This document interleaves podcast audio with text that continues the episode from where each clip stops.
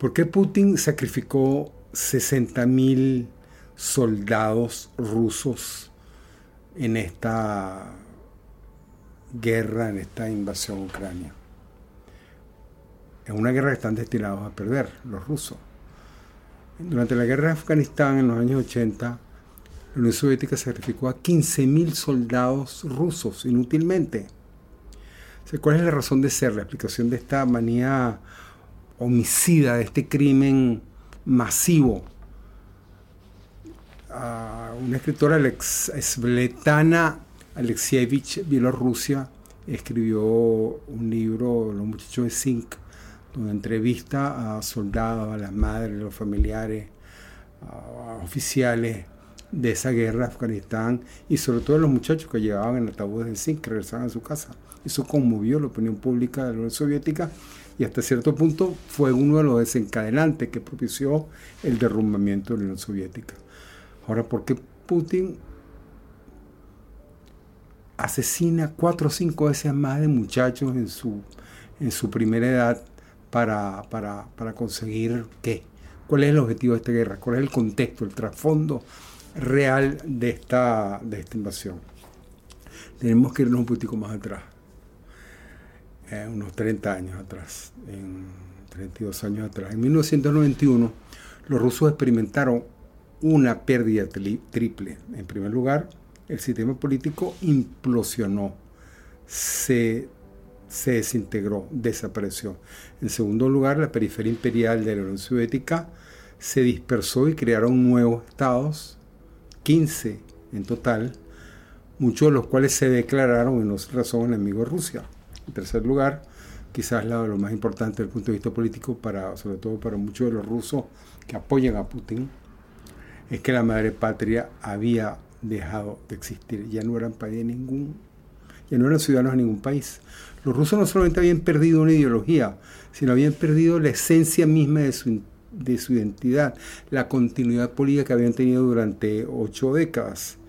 Y claro, para, para para montarse en la jefatura del, gobierno y para, contar un poco con, el apoyo de la población, Putin aprovechó esta indignación de la población, este sentido de injusticia que prevalecía en buena parte de la población y por eso afirma que la más grande tragedia geopolítica del siglo XX fue la desaparición de la Unión Soviética. Y a tal fin él tiene que montarse una historia que, sea capaz de cohesionar, de motivar, de impulsar a, la población hacia, hacia el mejor horizonte. Y nada mejor que el triunfo de los rusos sobre los alemanes durante la Segunda Guerra Mundial, la, la gran batalla de la madre patria liderada por el, el, comandante Stalin, que tampoco era, según las revisiones históricas que están ahorita escribiéndose, que, que han sido desarrolladas Ah, después del año 91 no fue tan buen comandante, lanzó la muerte a, cientos de miles de rusos inútilmente en batallas que no tenían ningún sentido, envió a campos de concentración a los soldados que habían tenido la mala suerte de ser capturados por los alemanes y, y desoyó la, la advertencia de su espía en Japón y en Alemania, donde le decían que pronto Hitler iba a invadir. Él decía, él estaba tan convencido de su grandeza, de su personalidad, que no aceptaba esa, esa realidad que se le viene encima. Y eso de ir hacia atrás, que hace Putin, de ir y recuperar una historia de medio siglo antes para, para, para tener, promover una identidad capaz de, darle sentido político a su proyecto, es lo mismo que, hizo Hugo Chávez y, y que sigue, continúa haciendo Nicolás Maduro. Es decir, ellos hablan de Simón Bolívar, un político del siglo XVIII. Ahora, ¿qué nos puede decir Simón Bolívar, por más importante que haya sido en su momento, sobre la inteligencia artificial o sobre los peligros de la inteligencia artificial, sobre el, efecto invernadero, sobre las migraciones, sobre la destrucción del Amazonas por los garimpeiros brasileños o venezolanos. nada, es un personaje político irrelevante desde ese punto de vista porque no es capaz de aportar digamos, soluciones concretas y muy específicas a los problemas que estamos viviendo ahorita los latinoamericanos o los venezolanos o, los europeos. Sin embargo, obviamente no se trata de, ofrecer respuestas a estas interrogantes, estas preguntas, estas dificultades económicas y políticas presentes, sino de controlar a la población, manipularla y engañarla por medio de esos mitos históricos que no son eso, sino mitos, construcciones narrativas, como, como, como lo afirman algunos politólogos hoy en día. O tenemos que, que, estamos enfrentados a, una, a un momento muy duro para que, que nos obliga a tomar una actitud diferente para reconocer lo que está ocurriendo en el mundo. Si en, los, si en Estados Unidos, el primer, la primera potencia del mundo después de la posguerra, el libro y la, el verso que pudiera definir aquella generación, la sacaríamos el libro Aullido de, de Allen Ginsberg. He visto a las mejores mentes de mi generación destruidas por la locura, por las drogas, por el consumismo.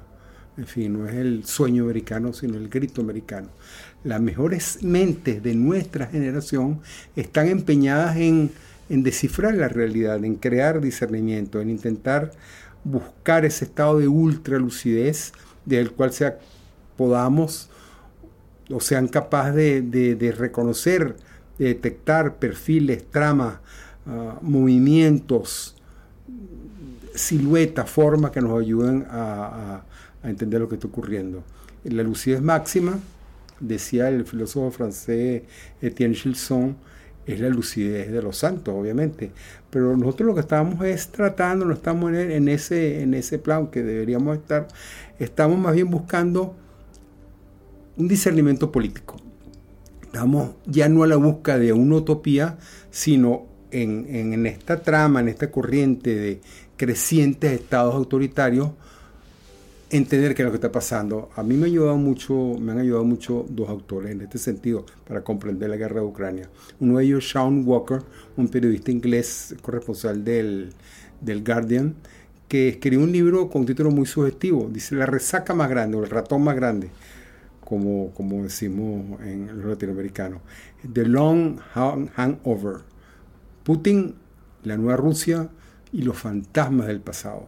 Y el segundo libro un libro de Rafael Glucksmann, hijo del filósofo francés del post 1968, Andrés Glucksmann, uno de los grandes pensadores franceses de las últimas décadas, y su hijo Rafael actualmente es diputado en el Parlamento Europeo por un partido de centroizquierda francés y es presidente actualmente de la Comisión sobre Injerencias Extranjeras en los procesos democráticos de la Unión Europea y asimismo es vicepresidente de la Comisión de Derechos Humanos de esta unión. Tiene varias publicaciones en su ver, una de ellas con su padre, el año 68 explicaba a Nicolás Sarkozy, el antiguo presidente de Francia. Tiene libros sumamente importantes para ayudarnos a entender lo que está ocurriendo. Y, y Glucksmann sobre todo es es una cosa, lo que, lo que dice y lo que afirma es duro de asimilar, es duro de reconocer y quisiera esbozar algunas ideas relacionadas con su planteamiento. Sigamos. Putin y la KGB. Él tenía entonces 37 años de edad y era teniente coronel de la KGB, colocado, estaba en Dresden, en la RDA, República Democrática Alemana, la Alemania comunista, era jefe de la KGB y asistía, ayudaba, coordinaba con la Stasi, la policía secreta alemana, el control, la persecución de la disidencia, como fue, como lo vimos en la vida de los otros. Él, cuando cayó el año 91, él vio con, horror, con pavor, digamos, pavor político histórico, el ver que una multitud iba y saqueaba la Stasi. Y después fueron donde estaba la KGB. Y él se les enfrentó a esa multitud y le dijo, si pasan, yo tengo armas, tengo soldados, los vamos a, vamos a disparar y se van a morir todos. Y con esa cara de póker que él tiene convenció a la población, él no tenía armas, no tenía nada de eso, pero los convenció una cara de póker que hoy en día es mayor después de tantas cirugías estéticas que se ha hecho en, el rostro. La, después regresó de la guerra, regresó a Rusia y después Yeltsin fue el presidente de Rusia y se rodeó de sus antiguos colegas, compañeros de la KGB para montar, para recuperar la grandeza de la gente, la grandeza, perdón, del país y digamos identificado en esa larga tradición de filosofía política que ha prevalecido en Rusia durante los últimos 3, 4 siglos. Era para mejorar la calidad de la vida de la gente, para darle digamos, fuerza a la economía de su país, había que fortalecer el Estado y su capacidad de controlar a la población y, a la economía. Y tenía que recuperar, el, tenía, buscaba, quería intentar recuperar el derecho de Rusia a ser considerada como una de las primeras grandes potencias, una de las grandes potencias del mundo. Para él la, la primera. Obviamente es la primera potencia del mundo en armamento nuclear, superando incluso eh, al arsenal nuclear norteamericano. Otras tres grandes potencias, las tres grandes, después de los Estados Unidos, las tres grandes potencias con armamento nuclear están controladas por regímenes autoritarios, Corea del Norte, China y Rusia. El, Rafael Glucksmann estudió a fondo a Vladimir Putin y la manera como se empezó desde hace décadas a comprometer económicamente a la élite política europea. Pasó largos meses investigando y dándose cuenta, detectando, identificando los esfuerzos de Putin por subvertir y controlar a la Unión Europea. Y en tal sentido acusa a las clases militares, económicas y, y políticas europeas de no ser lo suficientemente cínicas de ser demasiado ingenua. Y por supuesto ahí le, le, le, da de golpe a Francis Fukuyama, que escribió, cuando escribió El fin de la historia, cuando afirma que, el, que el, los procesos democráticos a nivel mundial y el auge del, libre, del liberalismo económico y libre mercado iban a solucionar los problemas del mundo. No ha sido todo lo contrario. O ese otro gran ensayista, Thomas Friedman, escribió un libro, El Lexus y el árbol de olivo, el olivar, Lexus on the Olive Tree, donde, donde, y después el mundo es plano, donde afirma un poco que la globalización, el libre mercado, el libre mercado iban a cambiar el panorama político del planeta para bien. Entonces son dos intelectuales que han creado, digamos, una tendencia en, las élites que a su juicio de, de Glucksmann están completamente equivocados. Glucksmann le dedica su fuego principalmente al, al canciller alemán, a, Schröder. Él como canciller alemán, en su momento, antes de, la, de Merkel, él, planificó y ejecutó el abandono de las refinerías nucleares alemanas y el gas metano nacional para construir, para ir desarrollando paso a paso, poco a poco, la adicción alemana al gas de Putin. Sacrificaron en el proceso a Polonia y a Ucrania, por donde tenían que pasar los gasoductos que venían de Rusia, para neutralizar los políticos, política y militarmente, pues eran sospechosos de tener, digamos, unas ideas de independencia que frente a Rusia que, que no le gustaban, y con la ayuda de Schroeder, Putin construyó el gasoducto submarino más grande del mundo, de 1.224 kilómetros de tuberías subacuáticas que comunican las refinerías rusas con Europa. El objetivo estratégico de Putin era ese, socavar la independencia política europea, socavando la economía, neutralizando la independencia económica de estos países y, y echando por tierra el esfuerzo por el cual los logros obtenidos por Konrad Adenauer, Helmut Schmidt, Willy Brandt, Helmut Kohl y otros. Y el, proyecto en, de Nord Stream se inauguró ya en 2011, ya la canciller alemana era Angela Merkel y lo firmó ella con Dmitry Medvedev, el presidente y subalterno de Putin. Ya en ese momento ya se avecinaba todo lo que estaba ocurriendo. Inclusive Merkel autoriza a Gazprom, la compañía rusa, a comprar la mayor reserva estratégica de gas de Alemania, ya incluso después de la invasión a Crimea. Y con una inversión de 10 mil millones de euros, parte de ella proveniente de fondos europeos, ah, y con las, a pesar de las protestas de algunos parlamentos de países europeos y del Parlamento norteamericano, siguieron adelante. Entregaron la economía, le entregaron la economía al entregar las fuentes de energía a Putin. Según Eurostat, que, que, que, tiene las estadísticas, calcula que en el primer semestre del año 2022, el primer, año, el primer semestre de la guerra de Rusia contra Ucrania, Europa pagó 800 millones de dólares, de euros diarios, más que las facturas equivalentes diarias que Europa había cancelado a Rusia en el mismo periodo del año anterior, el año 2021. Es decir, que en el primer semestre del año 2022, Europa le pagó a Rusia 800 millones de euros al día, más allá de lo que pagaba antes. Es decir, financió la guerra de Rusia contra Ucrania.